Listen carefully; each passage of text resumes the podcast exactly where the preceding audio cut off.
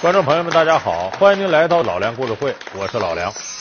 我们在看这个电影啊，或者一些文学作品的时候啊，经常会发现有一种创作模式叫双雄模式。什么叫双雄模式呢？我举个例子吧，古龙那个呃武侠小说里边，哎，有那个花无缺和小鱼儿，这俩人都挺厉害，哎，他俩的这个故事主线交汇到一块儿，这就是双雄模式。电影里更常见了，《无间道》。你看这梁朝伟、刘德华那两个人能耐都很大，他们俩之间的对抗是主要看点。再比如说，观众朋友更熟悉呢，总重播那个电视连续剧《亮剑》里边不李云龙、楚云飞，哎，这两个人也是双雄模式，一个呢是草莽英雄，一个呢是儒将风度。对付共军要尽量避免短兵接触，充分发挥我们的优势。团长，走！敌人的三板斧轮完了，现在该轮到我们了，给我狠狠的揍他狗娘养的！那么这种双雄模式有个什么好处呢？一个是两个人势均力敌啊，各有优点，各有缺点，斗起来经常不分胜负，精彩纷呈。再一个是这两人性格不同呢，就会吸引不同偏向的观众。那么这种创作方法不是只存在文学作品当中，现实当中一样有这样的事儿。咱们今天就给大家讲一个中国历史上的双雄故事，而且这个双雄可不是普通意义上的英雄好汉，是两个有英雄情节的皇帝。哪俩皇帝呢？一个是明建文帝朱允炆，一个是明成祖朱棣。一个是朱元璋最喜欢的儿子朱棣，作风强硬，帝王风范；一个是百官最推崇的少年朱允炆。仁义道德，儒雅绅士，一文一武两任皇帝，一场战争。文皇帝犯了怎样的错，丢掉大好局面？武皇帝耍了哪些阴谋，最终如愿以偿？大明王朝将如何抉择自己的命运？本期老梁故事会为您讲述文皇帝大战武皇帝。这两个人呢，一个是朱元璋的儿子，一个是朱元璋的孙子。这明建文帝朱允炆呢，是以德服人，太平盛世，可以说他治理的井井有条。你等明成祖朱棣呢，这属于军事出身，是强调铁血铁腕治国的这么一个人。这两个都有大本领的皇帝，叔侄俩干起来。那么，为什么叔侄俩要打这场战争呢？这得说赖明朝的开国皇帝，怨这个洪武皇帝朱元璋。这个朱元璋呢是隔辈儿把皇位传给了自己的孙子。我们大伙儿都知道，这皇位传给谁？得自个儿子嘛，有嫡立嫡，无嫡立长嘛。要是你嫡系出来的，你就给他皇后生的；要如果是皇后没孩子，那嫔妃生的呢，谁岁数最大谁。这是规矩，下一辈儿。可是朱元璋呢，把这皇位隔辈儿呢给了自己的亲孙子建文帝朱允炆。有人说，那这说明朱元璋不喜欢这个儿子？不是。朱元璋不仅不是说讨厌自己这个四儿子明成祖朱棣，反而他很喜欢朱棣。为什么？朱元璋诸多儿子里边，跟朱元璋最像的就是这个四儿子四皇子朱棣。和朱元璋像在哪儿呢？也是心狠手辣，好谋独断，什么事情当机立断，而且常年打仗过程当中积累了丰富的军事经验，否则不至于朱元璋把他封为燕王。燕王哪儿呢？咱们现在说北平这一带，北京这一带，说白这个地方是什么呢？刚把这个元朝蒙古人打跑了，和这个蒙古最接近的地方，就随时他可能反扑过来。你说如果朱棣没两下子，朱元璋怎么可能把这个儿子封成燕王呢？就驻守北方这一带，长城边上。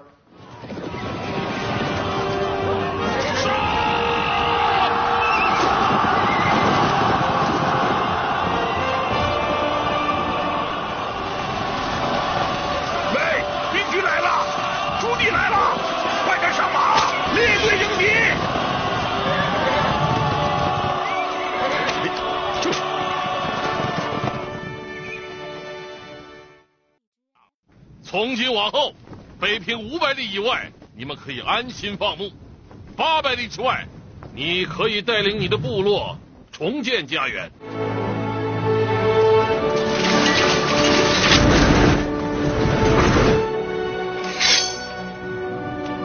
万能的神明在上，阿里不花在此盟誓，愿与大明永结同好，决一归顺。如为此事，天诛地灭。所以说朱元璋呢是喜欢这个儿子。有人说喜欢这个儿子，为什么不把皇位给他呢？这个朱元璋啊，正因为喜欢这儿子，他太了解自己这个儿子的优缺点了，所以朱元璋非常清醒的认识到这点。不行，我这四儿子呀，驻守国防啊，当一个亲王没问题，但治理天下我不能信任他。那他信任谁呢？他大儿子太子朱标。这个朱标呢？培养的方式呢，和这个朱棣正好相反。朱棣是打小跟他爸爸打仗，这个朱标是打小朱元璋就派上等的先生教他读书，做个文化人。这个朱标啊很勤奋，读书啊干什么的都很认真。结果这勤奋过程当中不太注意身体，赶上风寒，一命呜呼死了，年纪轻轻就死了。这下子把朱元璋为难坏了。他死了，太子没了，我让谁来当呢？朱元璋下边这个三个儿子呢，二儿子、三儿子、四儿子，秦王、晋王、燕王，哎，都属于在部队里边锻炼出来的，跟我大儿子全不一样。他们还是我那套铁腕治国。如果让他们来继承的话，我这个建文的方略就落空了。所以朱元璋左撒么右撒么，一看呢，哎，干脆我一步到位吧。怎么一步到位呢？我大儿子朱标的儿子，就我的亲孙子、大孙子朱允炆，他行。为什么？这就是个加强版的朱标，和他爸爸受的教育一模一样，而且比他爸爸更加懂得儒学思想。所以得了，我隔辈指定接班人，我就让皇位交给我的孙子建文帝朱允炆，给他得了。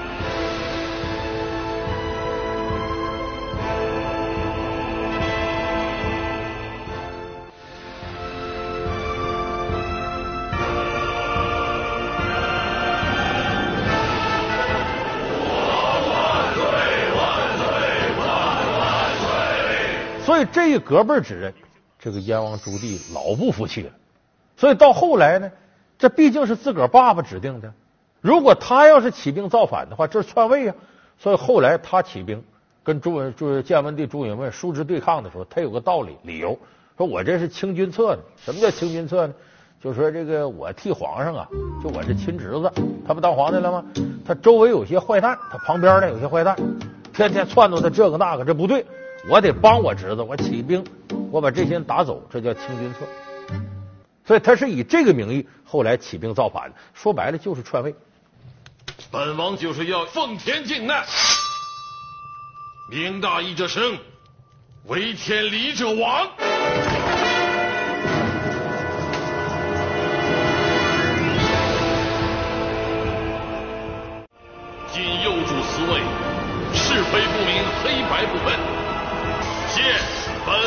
奉先皇遗命，除奸佞，清君侧，安社稷，布大明，还我朗朗乾坤。出杀杀！那么本来这个叔侄大战呢，照道理来讲，应该是侄子这边占绝对上风。为什么呢？当时这个燕王朱棣呢，手底下多少兵？才十几万兵。可是那边呢？他侄子呢，几十万兵，而且是举大明江山全国之力与你这个燕京一带一域对抗。按照这个规律，燕王朱棣是肯定得输的。可是后来我们知道，朱棣获胜了，啊，改年号啊，永乐皇帝，明成祖朱棣，就是叔叔篡位把侄子给撵下来了。本期老梁故事会为您讲述文皇帝大战武皇帝。说为什么他能以弱胜强呢？现在咱们总结起来有这么几点原因。头一个呢是这个建文帝朱允炆太过理想主义，坚持仁义治军、仁义治天下，有点拖大了，装大了。怎么叫说把这仁义大旗给弄大了、拖大了呢？因为他这个人呢，比他爸爸更加宅心仁厚。朕当朝立誓。太祖年间所有的酷政猛律、严刑峻法一律革除，朕要以人为本，以德治国。朕要兴义宽教盟、恩威相宜的革新之政。朕改年号为建文的深意，便是要结束重武轻文之政风，建一代郁郁葱葱的文治之朝。可是问题呢，这个仁德呢，你要弄大劲儿了，就不算太好了。所以这个事一开始从削藩的时候就出现这问题。你看，朱允炆登基上台了，上台说你这呃姓朱的这一家有亲王，各个地方都把握着军事势力，这也得像宋太祖赵匡胤那时候杯酒释兵权呢。你把这个军事权力给拿下来，你才放心。哎，他登基时候呢，他的二叔、三叔秦王和晋王都已经过世了，没问题了。最难啃的块头最大的就是四叔燕王朱棣，正好以此为借口削了他，永绝后患。可朱棣他是我的四叔啊，照理说应该什么呢？说这个事儿啊，你得是迅雷不及掩耳，马上解决。而且擒贼先擒王，你把这个你四叔这个军权削了。剩下那些小藩王都不当回事儿，可是这个意见提出来，建文帝朱允炆不干，咋不干呢？你们这不对，不符合仁德之国。这样，我先把寺外边这些小藩王啊给拿下，兵权拿过来，然后我四叔一看，哟，这兵权攥不住了，他自个儿知难而退，自个儿说：“我呀养老了，这军权大侄子我交给你了。”我这叫以仁德服人，让他自个儿提。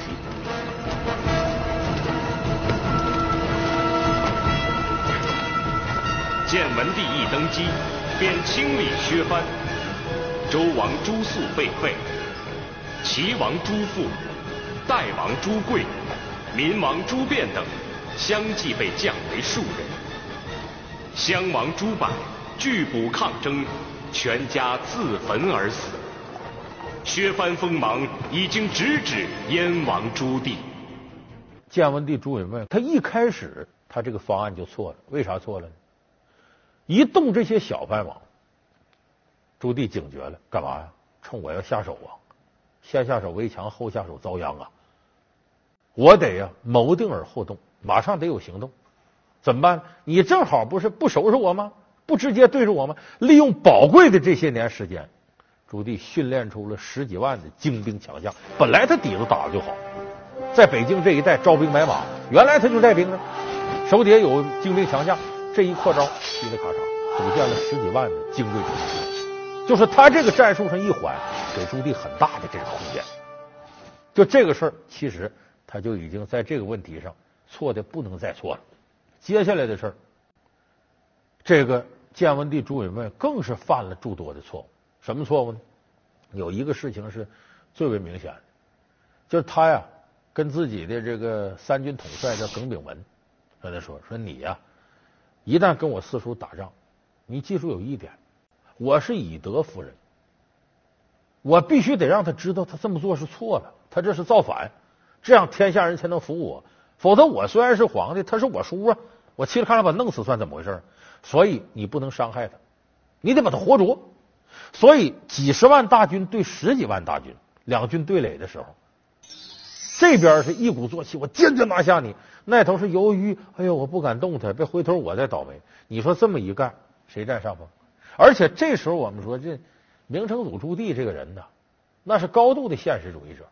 两军对垒打多少年了，心狠手辣，有个机会我都不放过。哎，你不敢动我，我也知道这事好。两军对垒，我作为反王，率先冲锋陷阵，我在前面打，反正你不敢动我，后边人在我身后走。你说这么打，这仗还有个打吗？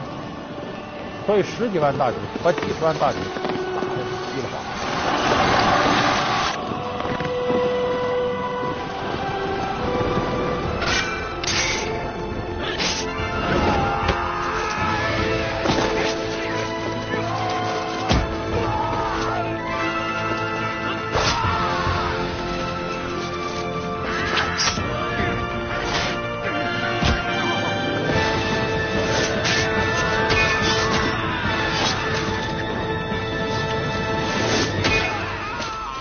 那么这个事情，其实作为这个建文帝朱允炆来说呢，这真是高举仁义大旗呀，把自己想的太高明了，把现实想的太美好。他不知道现实这么残酷，他心里头是个大情怀的人，太过理想主义，又没有经过两军阵前残酷的斗争，所以他总觉得我有这么大情怀，我应该成事儿啊。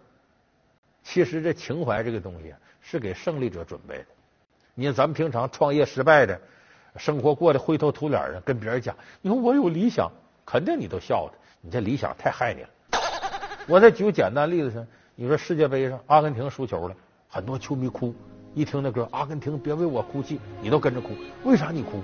阿根廷是强队，荷兰这样都是强队，他输了以后你替他难受，那中国队输了你可能乐，那早就该输了，因为你本来就那么次。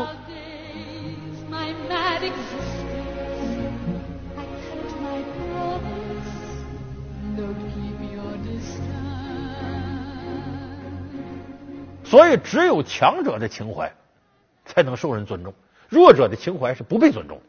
就是你得先做个强者，你让对方能够听你的话的时候，你的情怀才会去感染他。否则，你是个弱者的时候，你这个情怀都没有发言权。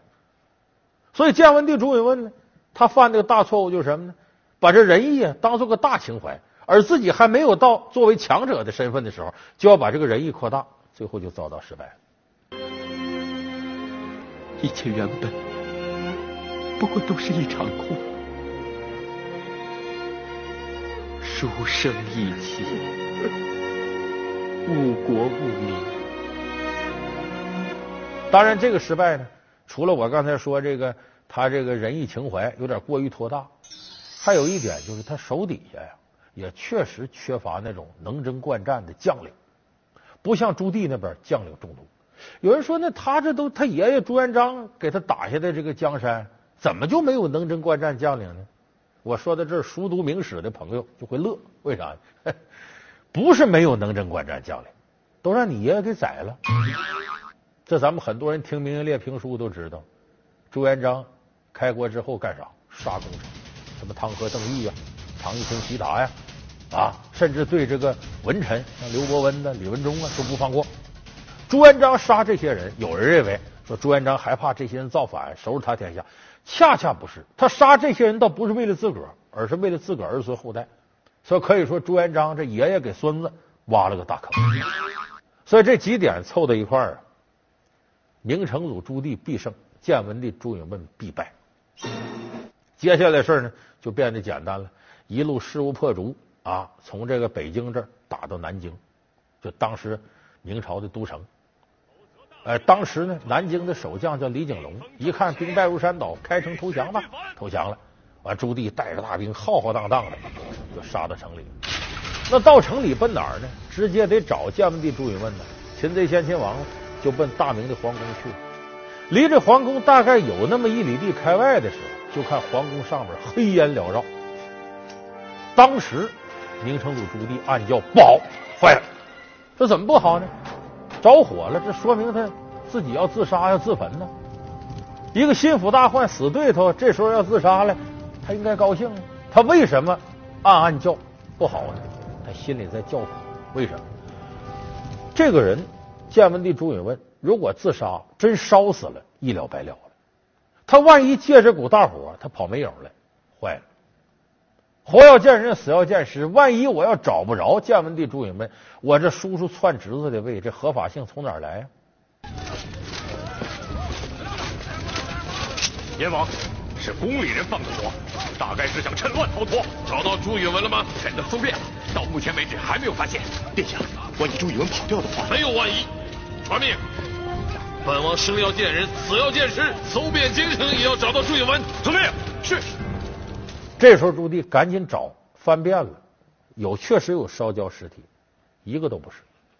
当然他对外说啊烧死了怎么的，他就得这么说。后人考察的时候发现他撒谎了，为什么呢？因为这朱允炆你要说死了，一个是尸体能不能找着，这是个问题；另外一个没有找到的是什么呢？传国玉玺，玉玺咱都知道就跟印章似的，皇帝合法性的象征。说如果他真要是自焚烧死到里头了。他玉玺也能找着，玉玺找不着，说明人带走了。谁带走的呢？那可能朱允炆带着玉玺跑了。燕王，请看，皇上就是在这里更衣扮装，然后从暗道逃走的。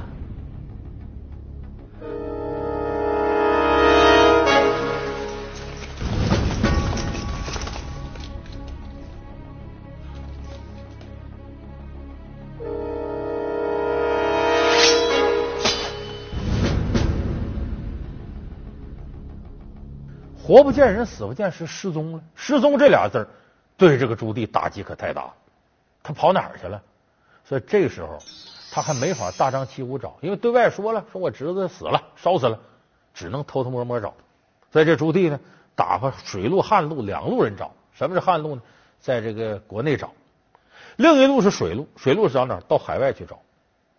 当时有人传说，建文帝朱允炆带着玉玺啊，跑国外去了。因为明朝那时候已经，咱说海上丝绸之路，泉州啊、广州那一带已经通商了，说顺那儿跑了。这下子朱棣心里头是最害怕的。为什么呢？到海外茫茫大海，你他不像国内，你在哪个山包那待着，我逮你都好逮。这茫茫大海，我哪儿找去？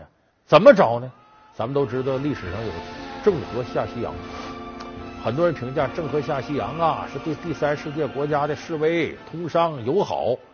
其实根儿在哪儿？郑和下西洋是以经商的名义、外交的名义，暗地里寻找建文帝朱允炆，派谁呢？三宝太监郑和，他的亲信。当然，七下西洋在外头，其中有六下西洋是在朱棣统治年间都没有结果。所以这么一折腾，折腾十多年，可以说朱棣一天好觉没睡过。始终这块石头没落地，折腾来折腾去，得了，找不着，找不着吧？我呀，住在南京，定都在这儿，阴魂不散呢，总觉得侄子这魂就在这儿来回绕的，拉倒吧，我回我老巢去吧。就这么着，把都城从南京迁到北京。我们今天看到的里九外七皇城四北京城的格局，以及极度奢华漂亮的故宫，就是那个时候开始建的。所以一场叔侄大战，再加上建文帝莫名其妙的失踪。最终促成了今天北京城的由来。十多年前，朕要迁都北京，你们还心存疑虑。今天亲眼见一见，你们才懂得朕不是一个目光短浅的皇帝。紫禁城将是永乐一朝继往开来，再造辉煌的大本营。那么我们说这个叔侄双雄，两位皇帝打仗这个事儿。咱总结起来说呢，这个朱棣是高度的现实主义者，眼前的事啊，我抓的非常紧，不择手段，得黑就黑。所以这在两军阵前交锋，这样人占便宜。有人说，那这不说明朱允炆太迂腐吗？也倒不是，这个人治国方略是很有一套，而且以德服天下，这是行王道的根本。这些东西一定是大明治国方略当中非常有建树的、有光明前途的。可是呢？他没等上这好时候，所以其实我们分析这个双雄皇帝斗争的事儿呢，无非就是个理想主义和现实主义怎么平衡，眼前利益和长远利益如何做到均衡的问题。作为来说，朱棣来说呢，他这套现实的把戏是得逞了，但从长久来看呢，不是治国方略。对于朱允炆来说呢，理想主义没有问题，但是眼前事你得解决呀。理想主义可以说披荆斩棘，能够刺破眼前的迷雾，走向美好的远方。可是问题。你眼下脚底一堆绊脚石呢？理想这把剑是不能帮你清理眼下的绊脚石的。所以，怎么样平衡当下和未来？如何重视当下、珍惜当下，把眼前的事做好，未来的事才能进入到规划当中。也就是说，理想这把剑披荆斩棘不假，你先得把眼下的绊脚石清理完了，你才能脚踏实地的奔向远方。喜欢演戏，他的导师竟然是个太监。迷上斗兽，一代皇帝差点葬身虎口；爱好美色，多情少年还有段痴情故事。拿江山当儿戏，他又是怎样导演了一场评判战争片？本期老梁故事会，电影大师正德皇帝。好，感谢您收看这期老梁故事会，我们下期节目再见。